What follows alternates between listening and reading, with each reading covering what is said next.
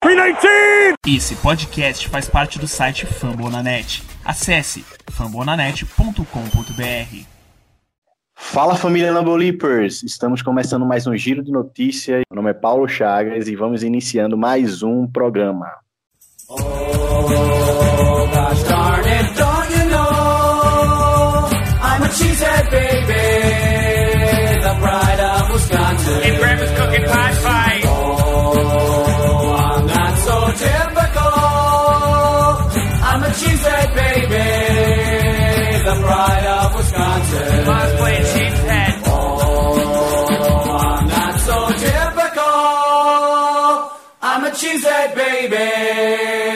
the pride of Wisconsin. Jim Bob, where the hell's my bowling ball?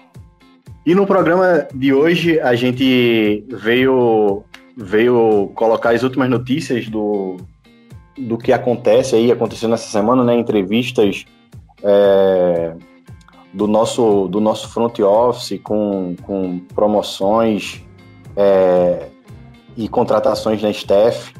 É, nos últimos dois programas, né? A gente eu até peço desculpas, porque no programa que a gente gravou, que, o último do, do DJ Watt, a gente gravou na semana que estava quente, assim, os rumores. E não soltou o programa de imediato. Então, aconteceu aí o corte do, do Rick Wagner e, e do Christian Kirksen, né? Que a gente vai mencionar, mas é, também já, já faz algumas semanas. Então, a gente só vai mencionar é, o, o fato lá do corte só para não, não deixar batido. E iniciando o programa, a gente vai apresentar nossa mesa, né? É, Bia, boa noite, tudo bem? Boa noite, pessoal. Bom dia, boa tarde para quem estiver ouvindo. Boa noite, família Lambolipers. É, vamos hoje falar sobre a nossa desilusão amorosa com o J.J. Watt. Triste ainda, não superei.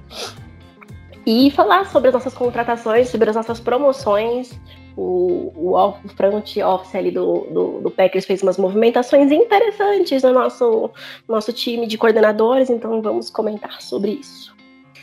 E também aí, é, complementando a, a, nossa mesa, hoje temos o, um convidado, é, Gabriel Kist. E aí, cara, tudo bem? Boa noite. Se apresenta aí para nossos ouvintes. Fala, galera. Boa noite. Uh, o Paulo me convidou lá, já que eu criei uma página recentemente, né? Uh, Central Packers de, uh, Brasil.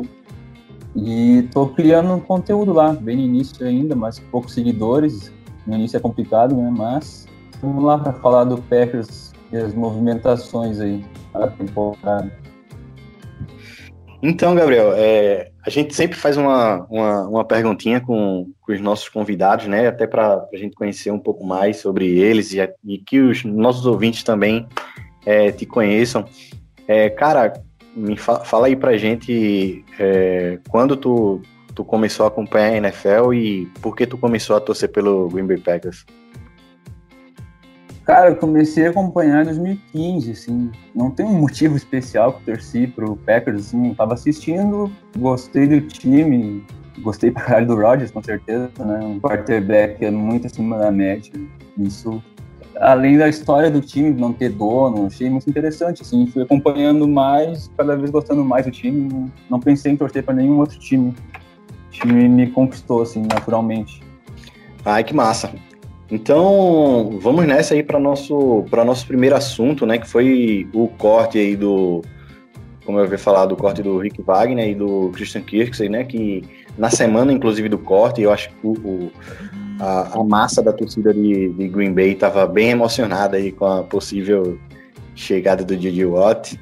É lógico, fomos iludidos. assim, eu tava bem com o pé no chão, sabe? Porque é, esses cortes aí são, são bem previsíveis. A gente já é, a gente já sabia que a gente iria transitar aí de uma temporada para outra no, acima do, do, do, teto salarial. Então a gente precisava fazer esses cortes e com a situação do idiota, sem a situação do idiota, esses cortes iriam acontecer. Então é, Gabriel, fala aí sobre, sobre o, quanto é que abriu de cap, como é que foi a, a a situação dessa. A tua, a, a tua interpretação desses cortes? Eu não lembro exatamente quanto abriu, acho que foi uns 11 milhões, né? Os dois cortes. Não tenho certeza, não me lembro quanto exatamente. Mas era necessário, né? Já que o Packers estava bastante negativo no, no salário cap. Aí as notícias surgindo que o Packers era um dos, dos três times que poderia contratar o J.J. Watt, a gente acabou se iludindo um pouquinho a mais, mas eu também não tinha mais tanta esperança no, no final ali e acabou não vindo mesmo. Poxa, velho, eu era a única que mantinha a esperança viva. Eu acreditei até o último segundo que a gente Ah, ia eu- ele. Eu acreditava bastante no início, assim, por ele ser de, de Wisconsin, torcendo por time desde criança. Eu achei que, que daria, assim, mas eu já sabia da situação do salary cap, né?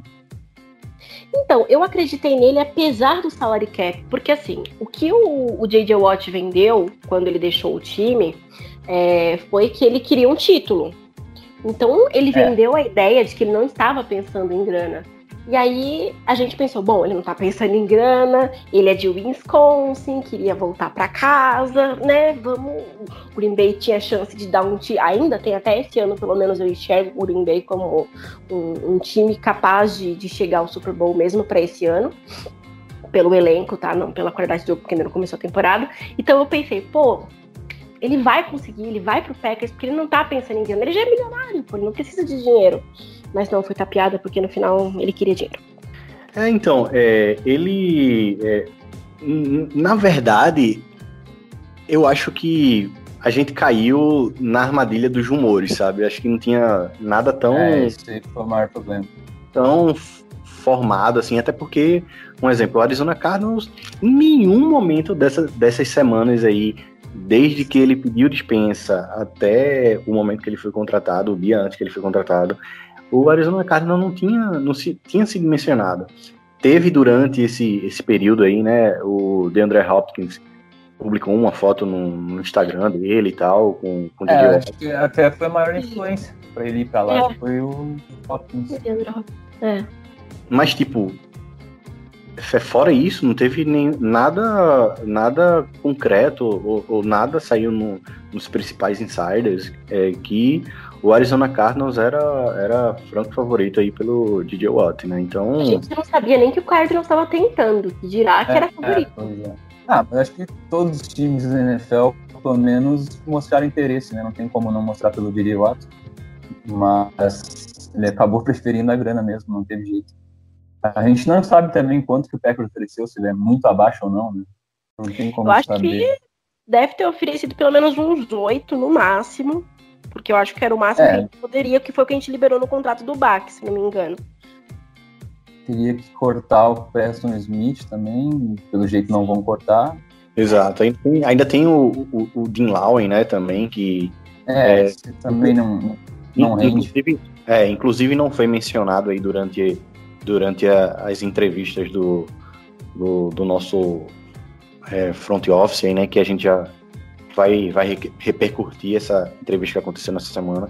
Não foi mencionado, mas é, eu creio que é um, um- quase certo assim a sua ah, o seu desligamento, sua dispensa aí para justamente abrir é, amenizar, na verdade, o, o cap, né? Também saiu notícias que é, hoje, inclusive, saiu notícias que Aaron- o, o Packers e Aaron Rodgers teve essa conversa de reestruturação em de janeiro, logo após o jogo contra contra Tampa. E provavelmente esse, essa reestruturação de Rodgers deve sair em um momento ou outro. E, e daí a gente não sabe quanto é que vai abrir, mas provavelmente a gente vai ter uma reestruturação de, de Rodgers aí acontecendo é, no futuro próximo, no futuro não tão distante, né? Deve E- sair um pouco antes do Combine, porque vai ser uma época mais crítica, porque já vai estar na- nas portas do, do draft. Quem, quem tiver free agent, se tiver capaz de negociar, já vai estar sendo negociado. Então, eu acho que um pouco antes do Combine deve sair. vão fazer isso aí logo, né? Se o time quiser fazer um, um investimento que nem na, na, na free agency tem que fazer, não tem jeito. E eu não achei que talvez que não cortassem o Rick Wagner, se tá- é o que estava em dúvida ainda, porque nosso velho tá com pouca profundidade agora, né? E acaba virando mais need ainda, né? É, agora é totalmente necessário no draft. Ou algum veterano barato na frente para reserva. Exato. É, eu até, eu até é, venho mudando assim minha, minha estratégia, né? Assim, que eu acho que o Packers pode, pode atacar na Eles falaram também que ele estava pensando em se aposentar, né? Talvez tenha sido um motivo a mais que eles tenham cortado ele. Né? Sim, sim. É, dessa eu não sabia, mas é, também faz. faz é, eu não vi mais nada se ele vai realmente aposentar ou não, mas era o rumor na época. Entendi. É, assim, eu acho que é muito, é muito mais provável, até pela, por essa questão de cap aí que vai que a gente vai falar muito durante essa off-season, né? Que a gente vem tá meio sofrido de, de dinheiro. Eu acho que é muito mais provável que a gente tenha, tenha duas assinaturas aí ou, ou mais de, de veterano, tanto nessa, nessa posição de offense tackle e na de DT, porque são, são posições que a gente ainda consegue assinar por, por, por uma grana mais em conta, né? É, se a gente for procurar um wide receiver na free agents ou um cornerback aí, é, são infinitamente mais, mais caros do que, de que essas duas posições. Então, eu acho que essa é a minha concepção. É, e o Fowler falaram que o Packers está interessado de novo, né? Está tendo na, no, por trade ali, mas acho que não vai ser barato também. Não sei se é uma boa. O cara já tem histórico de lesão, agora doping. Não sei se é uma boa. É, é cara. A gente, eu, eu ia puxar justamente essa, é, esse rumor aí que surgiu, eu acho que se fizer esse movimento vai ser um movimento meio burro, assim, porque a gente tá aí numa classe, numa classe que tem talvez mais profundidade do que a, a última do draft, e a maioria do, do, das franquias tem muitas necessidades, tem muitas needs, entendeu? Então, assim, não vai ser aquela escarrada de wide receiver saindo na primeira rodada, entendeu? Eu acho que vai sobrar muito wide receiver lá, muito bom, assim, lá para terceira, quarta rodada, entendeu? Então, é, eu acho que até em questão contratual mesmo, é, o Packers gastar dinheiro num, num wide receiver free agents, eu não acho que seja uma boa, uma boa, uma boa pedida, sabe? Eu acho mais inteligente você é, catar um, um, um bom wide receiver ali na, no draft e trabalhar e, e, diante da lógica, né, da minha, dessa minha nova lógica, atacar uma na free agents, é, esse jogador de, de, linha ofensiva e de linha defensiva, que eu acho que a gente consegue barganhar, certo, nesse contrato para essas duas posições. E de fato atacar a nossa principal need para mim é a de cornerback, né? A gente pode até atacar dois ter, ter, ter dois escolhidos aí no, no draft, um cornerback, enfim. Eu não acho que seja muito inteligente a gente ir atrás de um Real Fuller, de um, de um Goladay, que, que também foi dispensado aí. A é, o Goladay acho que é mais fácil ainda. É. O Fuller tem esses, essas red flags aí. É, a gente saiu do, do, do rumor do J.J. Watt pro rumor do, do, do Will Fuller. E, e, eu concordo com o Paulo da necessidade de não gastar dinheiro com wide receiver da frente agora, porque o que tem agora tá caro, a gente não pode pagar, e eu acho que o, o, o que nem ano passado foi o forte dos quarterbacks, esse ano a gente vai ter wide receiver decente, que é o que já é melhor do que a gente pode esperar é, lá para a terceira rodada. E eu, eu, acho que compensa esperar assim, fortalecer pelo menos a, a linha ofensiva ali, porque tá difícil. É, só só corrigindo, tá, eu, eu acabei falando que o Golladay era, era, era de Miami, mas ele foi dispensado é, Lions. Lions, né? E... É, acabou o contrato. Exato, exato. Eu acho assim que vai ter muito jogador por conta desse problema no, do salary cap como essa free agents também está recheada de jogadores bons em, em, diversas posições, eu acho que a única coisa que falta na free agents esse ano é quarterback, entendeu? Quarterback bom, assim, disponível, né? É, mas... É, melhor ainda é Alex, Alex Smith tá livre. Bem... É, mas 38, 36 anos aí O já. deck, né, se não renovarem. Eu acho que o Alex aposenta. Falando só pra fazer um adendo aqui, eu não acho que ele. Eu acho que ele quer jogar ainda, mas eu não vejo mais ele rendendo, assim. Nunca foi um quarterback de elite, né, mas ele jogou ano passado, foi bem mal. Também com a perna naquele estado, não tem mais.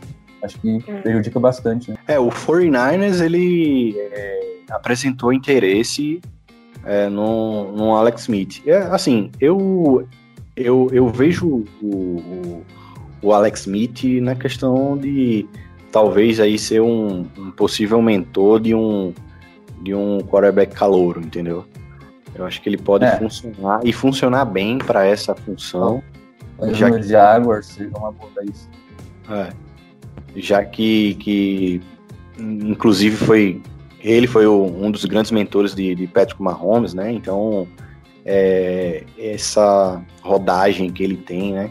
Eu não acho ele um ele não é um, um quarterback de elite, mas ele, é um, um, um quarterback muito bom, entendeu? É, então, e fora que a rodagem dele, eu acho que, que ele pode contribuir mais, mais um ano, eu acho, nesse aspecto, entendeu? Sendo um backup ali para jogar quando for necessário. Mas é aquilo que eu falei, voltando um pouco, eu acho que nessa free agent tem tanto, tem tanto jogador bom que e por conta dessa, dessa situação do salary cap, é, eu acho que os times, quem tem dinheiro vai, vai ser mais incisivo na sua na, na contratação, obviamente. É, Mas- eu também acho. Quem tá, quem tá, É, quem tá nessa sofrência, assim, entre aspas, né? Quem tá nessa sofrência de, de grana, é, vai esperar praticamente o final dessa, desse período de contratação para poder é, o, o- desvalorizar, né? O, o- valor do dos jogadores. E daí eu acho que muitas equipes vai acabar fechando fechando contrato ba- barato com um jogador que dá para jogar dois, três anos em, em um nível decente. É, ah, eu acho que a essa gente tá posição de, catando de CB, tá bom. Não, pode Oi? falar. Não, pode falar, tava falando porque não é só Ah. a gente que tá catando moeda. Sim, sim. Mas eu acho que a posição de corner acho que tá bem, bem boa, assim, na, na que daria pra gente atacar a nossa need, né? Tem o Patrick Peterson, o AJ Bull e Sherman. O Sherman seria um, um sonho de novo, né? Não, não tentar se iludir, de- mas seria uma baita contratação. Sim, sim, com certeza. Agora, indo para outro assunto aqui da, da no- do nosso podcast, né? O, o, o Packers promoveu alguns, alguns treinadores e, e fez outras contratações aí. É, eu vou chamar a Bia aí para falar sobre, sobre essas promoções e contratações aí do que Green Bay fez. O Packers essa semana é, encerrou toda a, a parte de promoções e contratações da, da sua equipe técnica. Tá toda reestruturada e já tá toda pronta para começar os treinos, tudo bonitinho, sobre as novas égides dos novos times. A gente já sabe que a gente já tem um novo coordenador defensivo, que é o Joe Barry. Então, os- as principais promoções foram três, pelo menos ao meu ver, que foram o Jerry Gray, o Adam Stanavich e também a Raina Stewart. É, a Raina era de menos expressão. É, ela, foi, ela trabalhava como qualidade de, de special teams e ela virou assistente de coordenadora de special teams. Stanavich também, que foi, eu acho que teve o, o maior nome de expressão é, dentro do ano passado do nosso time ofensivo, porque ele fez a melhor é, é, coordenação de linha ofensiva que a gente teve nos últimos tempos e ninguém pode falar nada contra isso. Então ele virou, ele foi de, de técnico de linha ofensiva, ele virou coordenador de linha ofensiva e também técnico de time, de time corrido. Então ele adicionou algumas posições aí para si. Então eu acho que ele vai fazer um bom trabalho juntando os dois, pelo menos isso é uma opinião minha. O Gray, o Jerry Gray, ele era em 2020, ele foi coordenador de defensive backs. Ele foi É. técnico de defensive, ele foi técnico de defensive backs e adicionou a posição de coordenador nessa mesma posição. E ele também foi promovido ao primeiro assistente do nosso novo coordenador defensivo, Joe Barry. Eu acho que de expressão essas foram as principais assim movimentações que o Packers fez. Tivemos algumas demissões também, tipo o coordenador de qualidade ofensiva, o Kevin Kruger, é, técnico Christian Parker também, analista, o analista Butch Berry. Então foram umas demissões sem tanta expressão, mas eu gostei que as, as principais movimentações dentro do time de coordenadores do Packers, as principais movimentações dentro do time de coordenadores do Packers foram promoções. E isso foram, e na minha opinião, foram boas promoções, porque adicionaram posições a quem já estava fazendo um bom trabalho e deram capacidade, que foi o caso do Stanavich, que eu acho que foi a melhor movimentação para mim, que além agora dele ser o técnico de linha ofensiva, o coordenador de linha ofensiva, ele é o técnico de jogo corrido. Então, eu acho que ter colocado as duas funções na mão dele foi excelente e ter colocado alguém que fez um, bom tra um trabalho minimamente decente também, que foi o Gray para trabalhar junto com o Joe Barry. Mas eu tô tentando, eu nunca sou positiva aqui nesse, nesse, nesse podcast, mas eu tô tentando ser positiva. Eu acho que ele pode fazer um bom trabalho sim, de acordo com as movimentações dele. E eu espero que ele mude as táticas. Eu, eu espero muito que ele faça tudo isso, que ele faça as mudanças que a gente precisa de jogo vá para 3-4, 4-3 e melhore um pouco a situação do Packers, a movimentação dos jogadores, sei lá. Essas foram as principais movimentações que a gente teve dentro do corpo técnico essa semana. E eu acho que todas elas, é, eu achei elas um pouco ousadas, porque a gente acabou aglomerando funções dentro dos, dos nossos, da nossa nova equipe técnica. E eu acho que isso tem muito dedo do, do Matt LaFleur, eu acho que ele quer trabalhar uma, com uma equipe um pouco mais condensada, não tão aberta assim, para ele poder decidir um pouco mais como movimentar as coisas com menos gente. Então, essa condensação da equipe de algumas funções, especialmente no time de ataque, eu acho que isso foi completamente completa decisão dele. E eu gostei, gostei bastante. É, falando sobre, sobre essas movimentações, né, o curioso é que, tipo, todo o, o esqueleto do, do, treina, do treina, da, da equipe defensiva continuou. É a mesma, é a mesma, a me, os mesmos treinadores que eram treinadores de Mike Pettine, né? O próprio, o próprio Joe Barry que é. É, fala, ele fala em entrevista, né? Que a gente já vai comentar já, já que ele decidiu não, ele achar, ele achou, achou que que não era conivente mexer nesse nesse corpo de treinadores porque achavam é, eles, eles muito bons, né? Então, é, uma coisa que a gente vai, talvez vai ser a, a, a chave aí, a gente vai ver se de fato era a equipe mais Mike Petin ou se era só o, o próprio Mike Petin o problema principal dessa, dessa defesa. É, no, no Special Teams também não mudou muita coisa, ainda uh, promoveram o. Como é que é o nome dele mesmo? O Larry Strayton, né? Já vi de dentro do, do, da franquia, né? não mudou muita coisa então na, na comissão técnica ali. Já há anos nas, não vem rendendo o SG, não, não tenho muita esperança de é, então. melhora, não. Mas... Ele bate na tecla de que a responsabilidade é do J.K. Scott e do Hunter Bradley, Pode ser, mas eu não acho que seja só deles, então eu espero foi que mal temporada passada, eu gostava mais dele antes. É, espero que melhore, hein? Porque tava feia a coisa no passado. Mas é como o Paulo falou, eu acho que essa temporada que a gente vai descobrir se o problema tá nas nossas peças ou se tá na nossa gerência. Isso a gente vai ver. Eu não gostava muito das chamadas do Petini também, o Petine, mas o Barry já falou que o mais importante é a execução dos jogadores, é não, não as chamadas, mas não concordo muito. Porque diversas vezes em terceira para um, terceira para dois, ele botava dime ficava com poucos jogadores na toques, né, poucos DL ou linebacker, ele não conseguia parar a corrida toda vez. Cometia o mesmo erro todo jogo, né? Então, é, eu... eu acho que a chamada é importante das movimentações que o Barry fez, é, que o Barry pretende fazer, pelo menos o que ele tem apresentado em entrevista, nas entrevistas que a gente teve essa semana, foi que vai manter uma base de 3-4-4-3 e para ele ser diferente, porque a gente vai manter o terceiro corner em campo, que é o nickel corner, né? Então, eu não acho que vamos ter, vamos ver grandes diferenças. Eu espero que ver uma posição mais agressiva, mas eu não acho que em questão técnica e estratégica a gente vai ver grande diferença, não. Ah, é, eu concordo com ele em usar níquel, como ele disse, 80% do tempo, né? não tem jeito. A, a, liga é cada vez mais aérea, então tem que usar mesmo. Mas, como eu falei, assim, terceira para um, não, não, precisa, às vezes não precisa usar níquel, tá com uma de receiver em campo ou dois, né? Não tem porquê, você tem que parar a corrida, botar mais um linebacker ou DL mesmo. É, ele Mas vai aí, isso é 80%, então eu imagino que no resto ele vai usar mais a base, assim, nessas, nessas descidas curtas. É, é ele já entrou falando, não farei promessas. É, não Ah, eu gostei que ele falou que ele aprendeu bastante no, no Rams, né? Uh, ele gostava mais de 4-3 antes e aprendeu a gostar mais 3-4 com o Reed Phillips, que era um nome que eu gostaria bastante de para ter assumido a defesa, mas se conseguiu aprender bastante coisa com, com o Reed Phillips, é, é ótimo. Né? É, o, o, o, o Joe Barry, ele, ele foi. ele teve muita influência aí nessa contratação.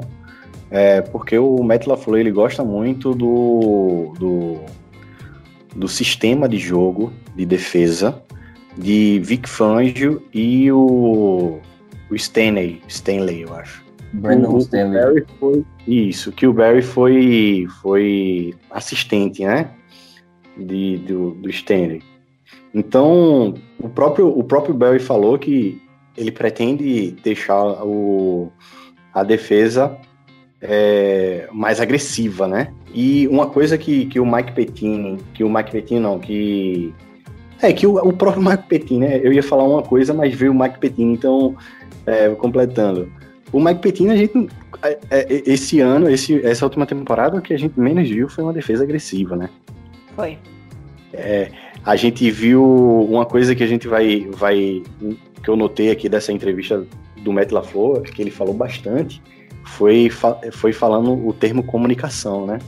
É, é. E, em ser um, o Barry em ser um treinador mais enérgico, o, o, o Drayton em ser um, um, um, treinador mais enérgico, então é, eles acabam envolvendo mais os jogadores, né?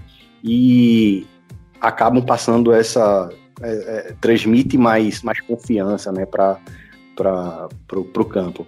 Cara, o que eu mais espero aí, eu acho que é, é, bem o básico, assim, né?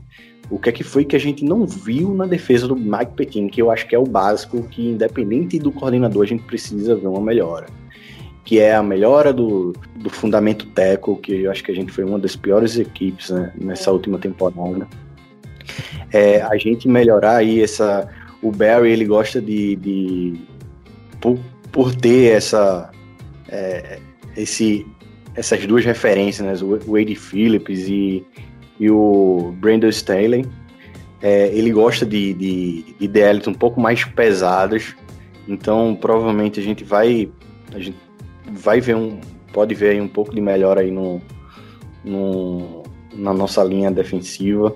Isso dependendo das movimentações, né? Ele já deixou claro que. É, tipo... não sei se o, os Nex voltam ou não, ninguém falou nada até agora. Se ele quer DL pesado, seria um bom nome para voltar, mesmo não sendo mais tão bom que antigamente.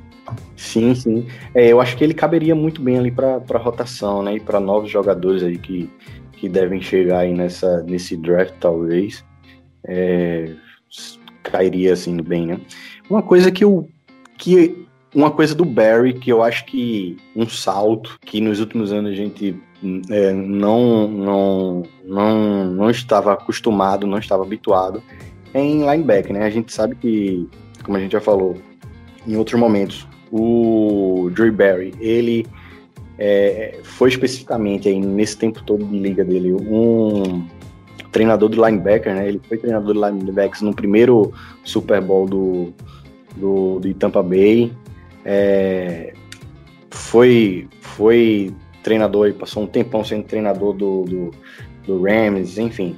Tinha um, um linebacker que a gente, acho que há uns dois anos atrás, a gente estava atrás dele, que até o Matheus junto com ah, o podcast.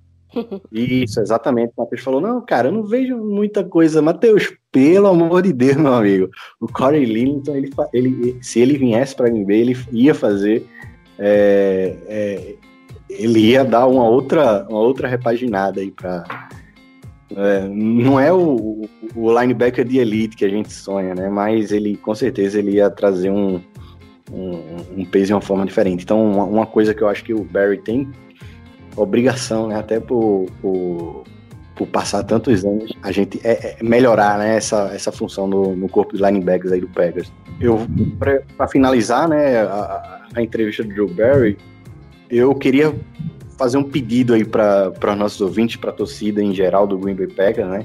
É que tenham paciência, né? A gente não pegue um, duas experiências aí de que Joe Barry teve.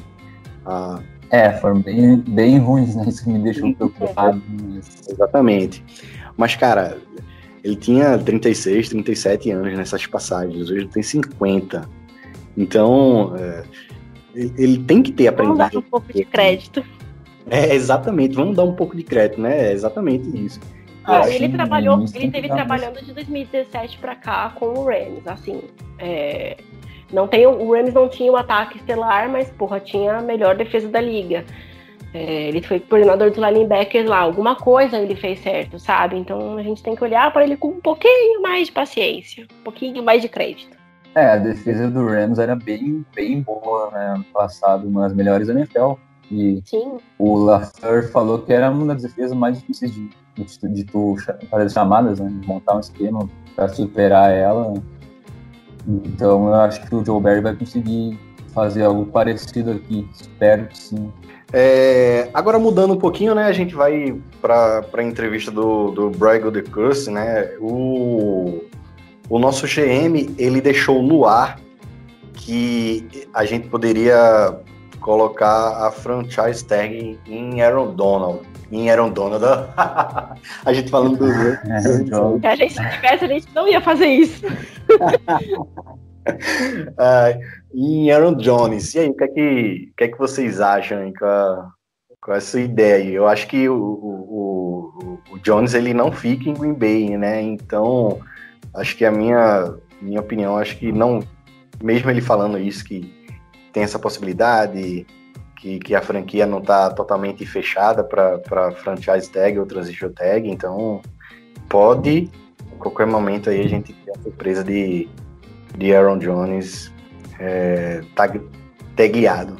Que é uma situação que vai acontecer, porque a gente não tem como sustentar o que o Jones vai pedir, e eu também não acho que deve sustentar o que ele for pedir, ele é só um running back, é um excelente running back, diga-se de passagem, melhor que a gente tem em muitos anos e um dos melhores da liga, mas assim, a gente tem um bom leque de running backs, a gente viu ele sendo usado de maneira muito boa nos últimos jogos da temporada, lá na, nos playoffs já.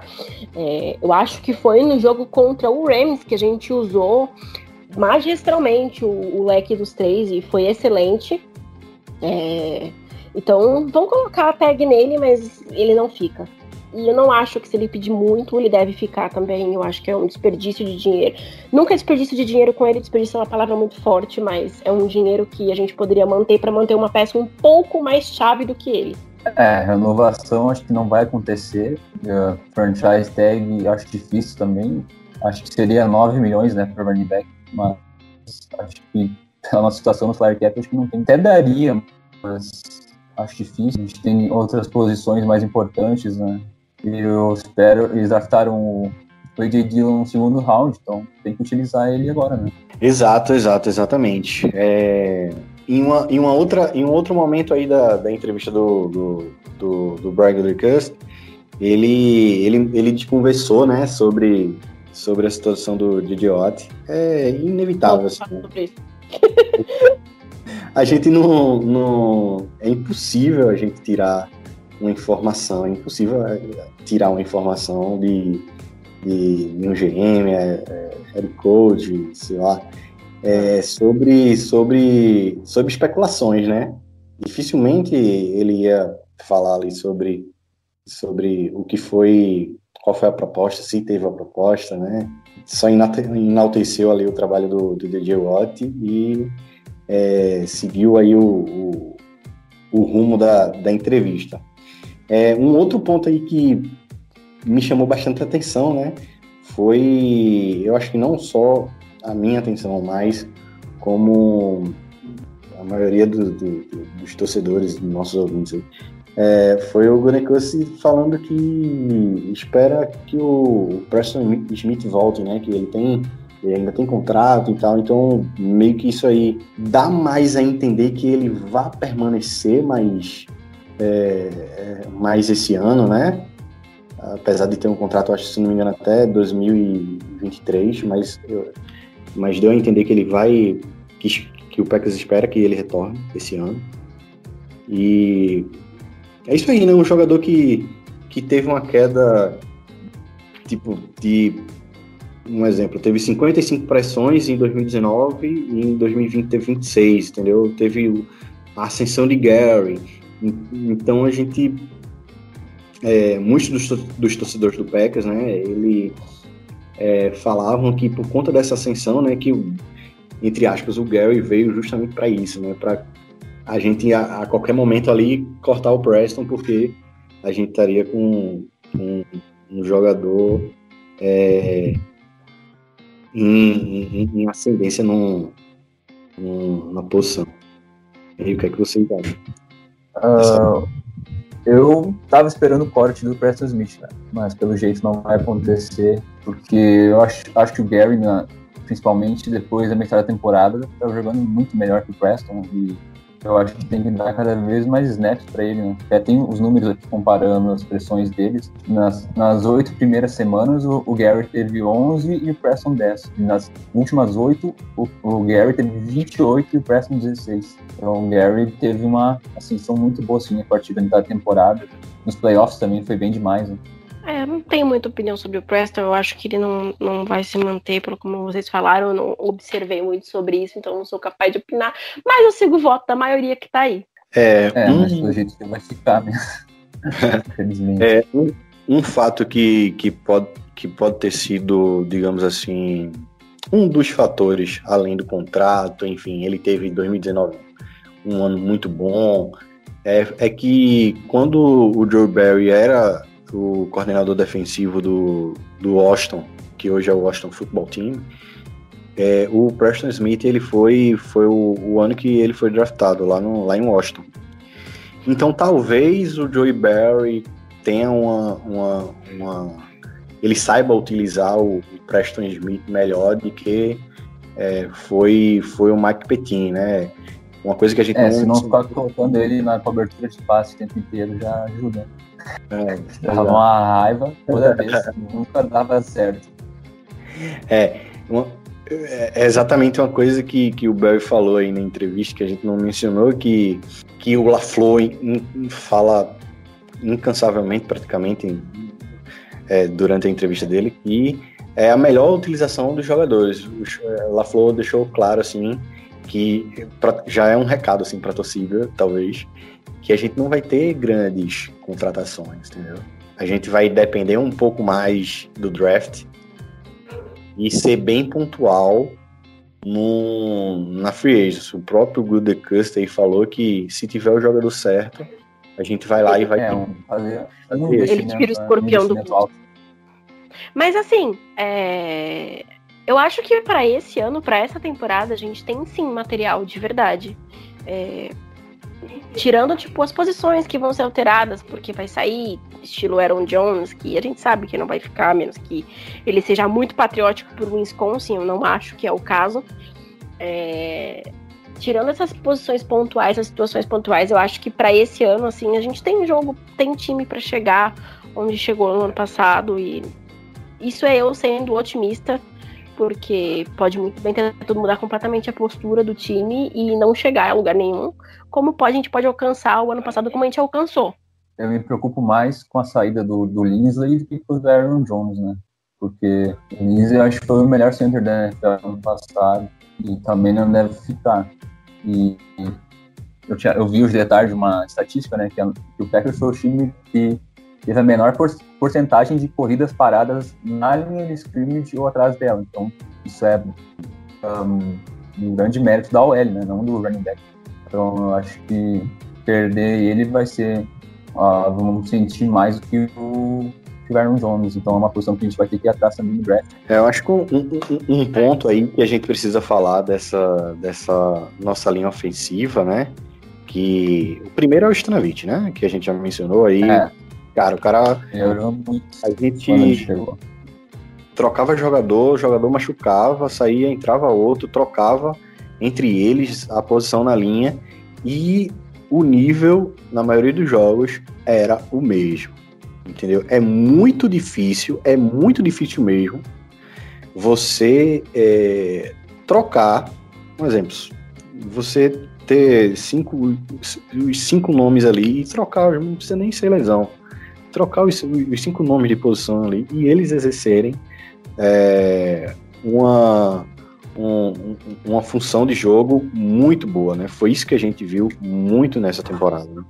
E que eu acho que é a espinha dorsal aí de da gente ter mais um ano de sucesso. A gente viu no Super Bowl aí o quanto Patrick Mahomes sofreu com pressão, entendeu? Acho que todo mundo depois desse, desse ou a grande maioria, né? É, depois desse Super Bowl aí, começou a olhar para a linha ofensiva. Vide aí o nosso querido Russell Wilson, que, que tá aí no. no, no, no, é, no trend top, Tá aí nos trend tops aí de, de, de rumores aí de, de troca. É, espero não, que não vá pros Bears. Gente, se ele não sair do, do Seahawks, eu quero saber se ele vai aumentar o seguro de vida dele. Porque não tem condição desse homem sair vivo. É, com Aquela as DLs que estão lá nos outros times agora. A DL dos outros times e a OL dele, não tem condição do é. sair vivo. Eu espero que ele tenha ou uma boa troca em vista, ou um bom aumento no seguro de vida para a Ciara ficar garantido. Que não seja para os Bears, né? Falando bastante hoje de que ele poderia ir para os Bears. Falaram bastante também do J.J. Watt no Packers, eu vou seguir a mesma premissa, porque também paz de espírito. Pois é, e voltando um pouquinho aí para o nosso assunto, né? É, eu acho que é isso, a gente precisa é, manter até o, o, na entrevista do na fala do Nathaniel Hackett, né? Ele ele próprio diz, ó, a gente vai buscar, vai buscar a consistência. A gente teve um dos melhores ataques desse ano, teve talvez um dos melhores ataques da história da NFL e o que eu espero, o que a gente espera é manter manter o nível, né? Então, eu acho que a espinha dorsal ainda ainda estar competitivo nessa próxima nessa próxima temporada é, passa muito pela, pela nossa OL, entendeu? E pelo é, e, e, todo pelo, pelo sistema, né? Qual, qual vai o que é que LaFleur e Nathaniel Hackett, pergunta aí, o que é que LaFleur e Nathaniel Hackett vai montar de novo para esse sistema, né? Porque Pois é. vão ser muito estudados, obviamente. O salto de um ano, de, do primeiro ano para esse segundo ano foi absurdo em questão de, de novas jogadas, da, da, variação de jogadores e tal, isso aquilo outro. Então, o que é que eles vão, o que é que eles vão fazer de novo aí Vou deixar essa pergunta aí para vocês. O que é que eles vão fazer de novo? O que eles podem fazer de novo para manter a gente aí é, competitivo aí nesse ataque. Eles precisam reforçar o nosso avanço aéreo. Eu acho que é uma coisa que se bem que com a mudança do Aaron Jones, as pessoas vão esperar, não vão mais esperar tanto o nosso avanço terrestre. Então, acho que ah, cara, não sei. A gente estava contando muito no nosso avanço terrestre na mão do Aaron Jones e ele não, não vamos mais ter ele. Eu tô pensando aqui já na possibilidade da gente não ter ele. Então eu acho que a gente precisa desenhar um pouco melhor o nosso ataque terrestre, porque é uma coisa que as pessoas vão, não vão mais dar tanto. Eu imagino, tá? Sendo muito, muito simplória aqui, porque eu não tenho qualidade de, de, técnica nenhuma, que com a saída do Aaron Jones, o, o ataque o avanço terrestre do Packers vai ser deixado de segundo plano para a defesa dos outros times. Então eu acho que a gente pode trabalhar um pouco melhor nosso avanço terrestre para tentar surpreender e manter a qualidade do nosso, do nosso ataque aéreo. Isso é eu sendo muito simplória em análise técnica de que eu não entendo nada. É, se o Aaron Rodgers continuar no mesmo nível, com certeza abre espaço para corrida, porque eles nunca vão botar mais gente no box enquanto o Aaron Rodgers estiver jogando no nível de MVP. Né? Sim. E aí, acaba abrindo espaço para corrida. Eu não acho que vai cair tanto nível assim do jogo corrido. Claro que o Aaron Jones faz falta, mas eu me preocupo mais com o L mesmo. O Bakhtiari teve essa lesão séria aí, e o Lindsay, se ele não renovar. Aí eu não sei o que a gente vai fazer, se o, o Jenkins, já que é um cara bem versátil, se ele vai jogar de center ou se ele vai continuar de guard, ainda pode jogar de, de tackle e puxar o. Como é que é o nome do. Esqueci o right tackle lá, que veio de Denver. É. B. Turner. Uh, ele pode jogar de guarda Sim. também. Tem, tem Lane Taylor, não né? sei. Que pode. Que É, dois anos machucado, ele pode retornar agora. Dizem que ano passado ele estava muito bem nos treinos antes de lesionar. Então pode ser uma opção bem barata aí pra reserva, ou quem sabe até titular, não, não dá pra saber. Né? É, eu, eu ficava. Eu, eu, eu tava hoje pesquisando é, as, os jogadores de DT, defensive End, é, Free Agency. Aí o. aquele. O Sul, ele tem 34 anos, velho. Eu, caralho, o cara ainda tá, É, tá numa, numa energia da porra, mas. Se bem que aquela. Aquela linha ajuda pra caralho, né? Então, é, sem tirar o mérito Ah. dele, mas aquela linha ajuda absurdamente. sempre foi bom. Ele sempre foi um bom jogador, mas era muito sujo, né?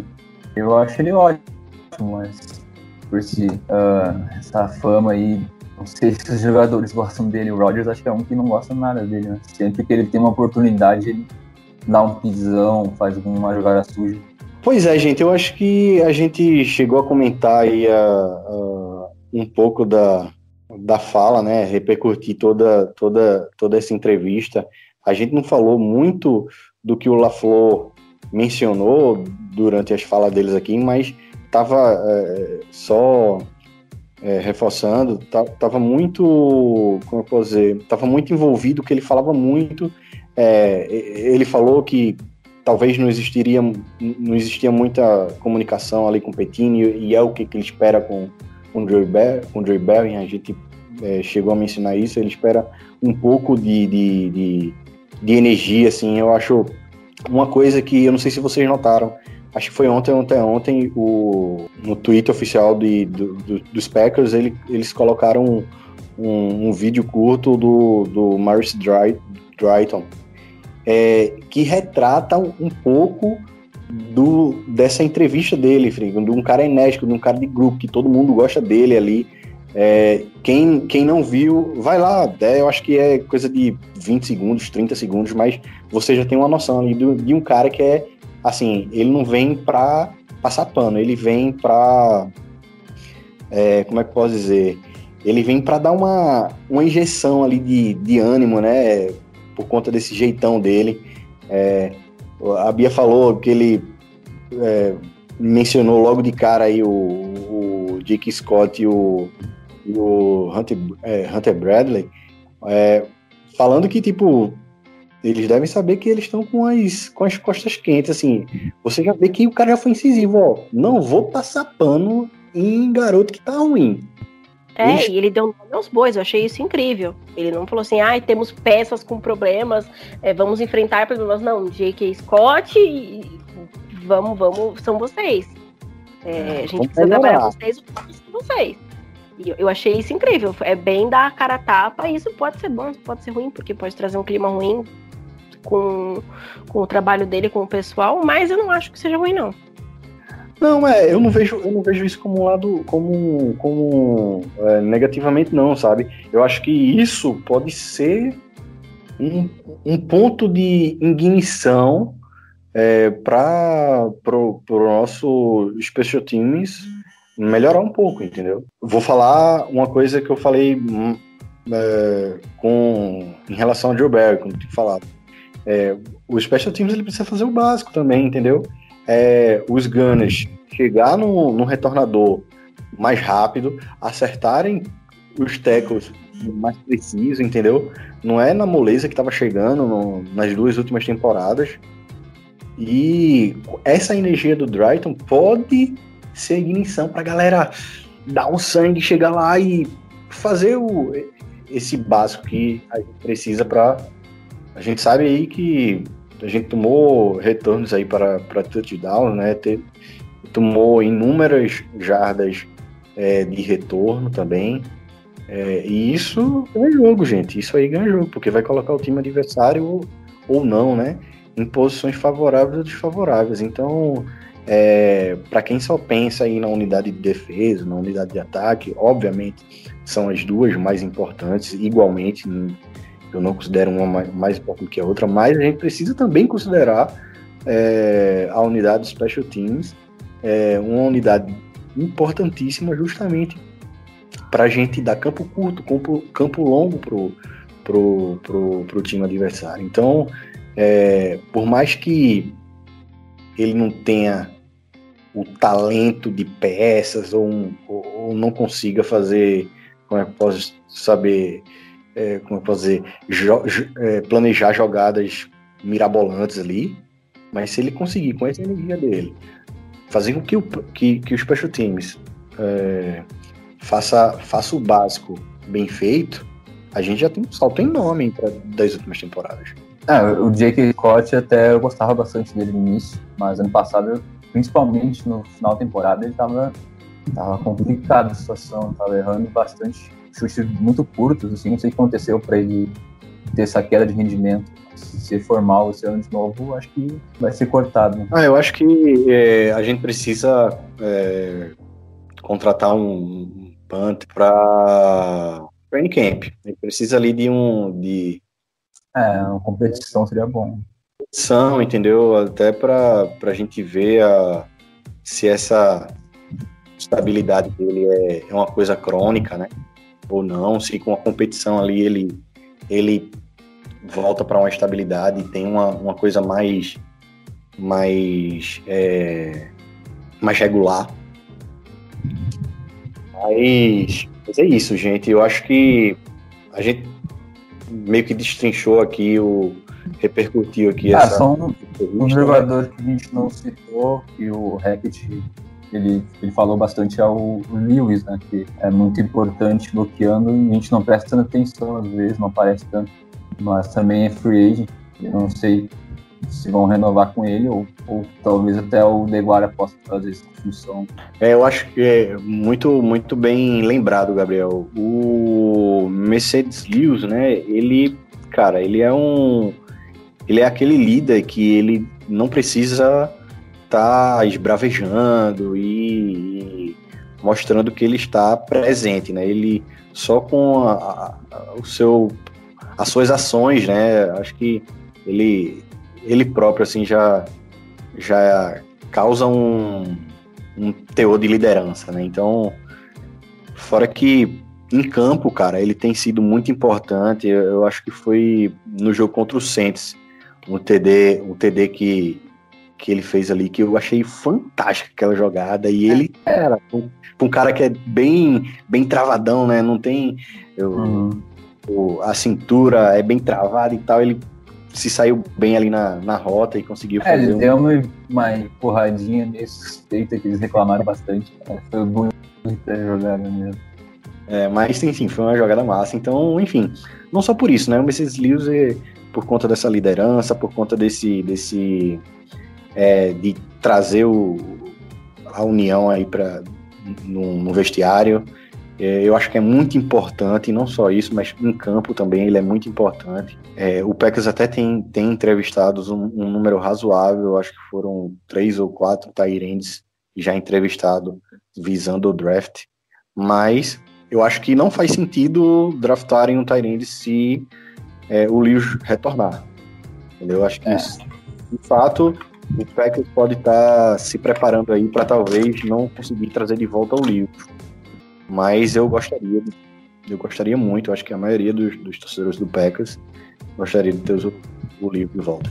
É, até citaram Packers entrevistou, fez entrevista com o Tommy Tremble de Notre Dame. Eu não olhei tape dele, mas dizem que é um jogador bastante parecido com o Deguara, então o Lassler deve gostar dele bastante, como ele gostava do Deguara, né? Não pode ser uma opção aí, então, não sei, quinto round, quarto round, não sei exatamente onde ele sairia. Eu ainda tô é, começando aí a, a ver e ler os... É, só, dei uma lida, assim, claro que ele é um baita bloqueador, então, já que o Packers entrevistou ele, parecido com o Deguara, pode ser uma opção. É, pois é isso, gente. Aí acho que a gente já deu um, mais do que uma pincelada aqui. Já vamos para mais de 60 minutos do podcast. É, então a gente vai se despedir, certo? Eu queria aí chamar a Bia aí para se despedir aí. Boa noite, galera. É, foi muito bom fazer essa mesa, fazia tempo, eu tava com saudade. Esperamos poder fazer mais e trazer mais notícias um pouco antes para vocês e comentar sobre mais coisas. É, muito obrigado, Gabriel, Paulo. Muito obrigada a todo mundo. Bom dia, boa tarde, boa noite para vocês na hora que vocês estiverem ouvindo aí. Fala aí, Gabriel, diz aí novamente aí o teu, o teu, o teu Instagram, que tu tá lá colocando notícias do de Green Bay. Chama a galera aí pra, pra seguir e se despede aí, cara. Fica à vontade. Uh, valeu, galera. Eu, pode seguir lá no Twitter, no Central Packers Brasil. Uh, agradecer vocês também pela oportunidade de falar aqui, a Bia e Paulo. Foi bem, bem, bem bom, assim, poder falar sobre isso e espero ter a oportunidade de falar mais no futuro novamente. Espero que a gente tenha uma temporada melhor, principalmente na defesa e no Special Teams, né? É o que todo mundo espera. Pois é isso, queridos ouvintes. É, a gente espera muito aí que quando, quando tiver notícias, trazer ela mais, mais rapidamente e tá colocando conteúdos aqui, outros, outros conteúdos históricos, enfim. Tem, tem umas coisas que a gente vai é, trazer nessa, nessa off-season. Acompanhe a gente lá no, no Twitter e no Instagram, arroba, arroba Lambolipers underline quem fala normalmente isso é Guto, então eu já estou praticamente acostumado com ele falando isso no final do, do programa, mas eu não esqueci, tá? Um abraço para Guto. É isso, gente. É, esperamos aí vocês no próximo programa e Go Pack Go!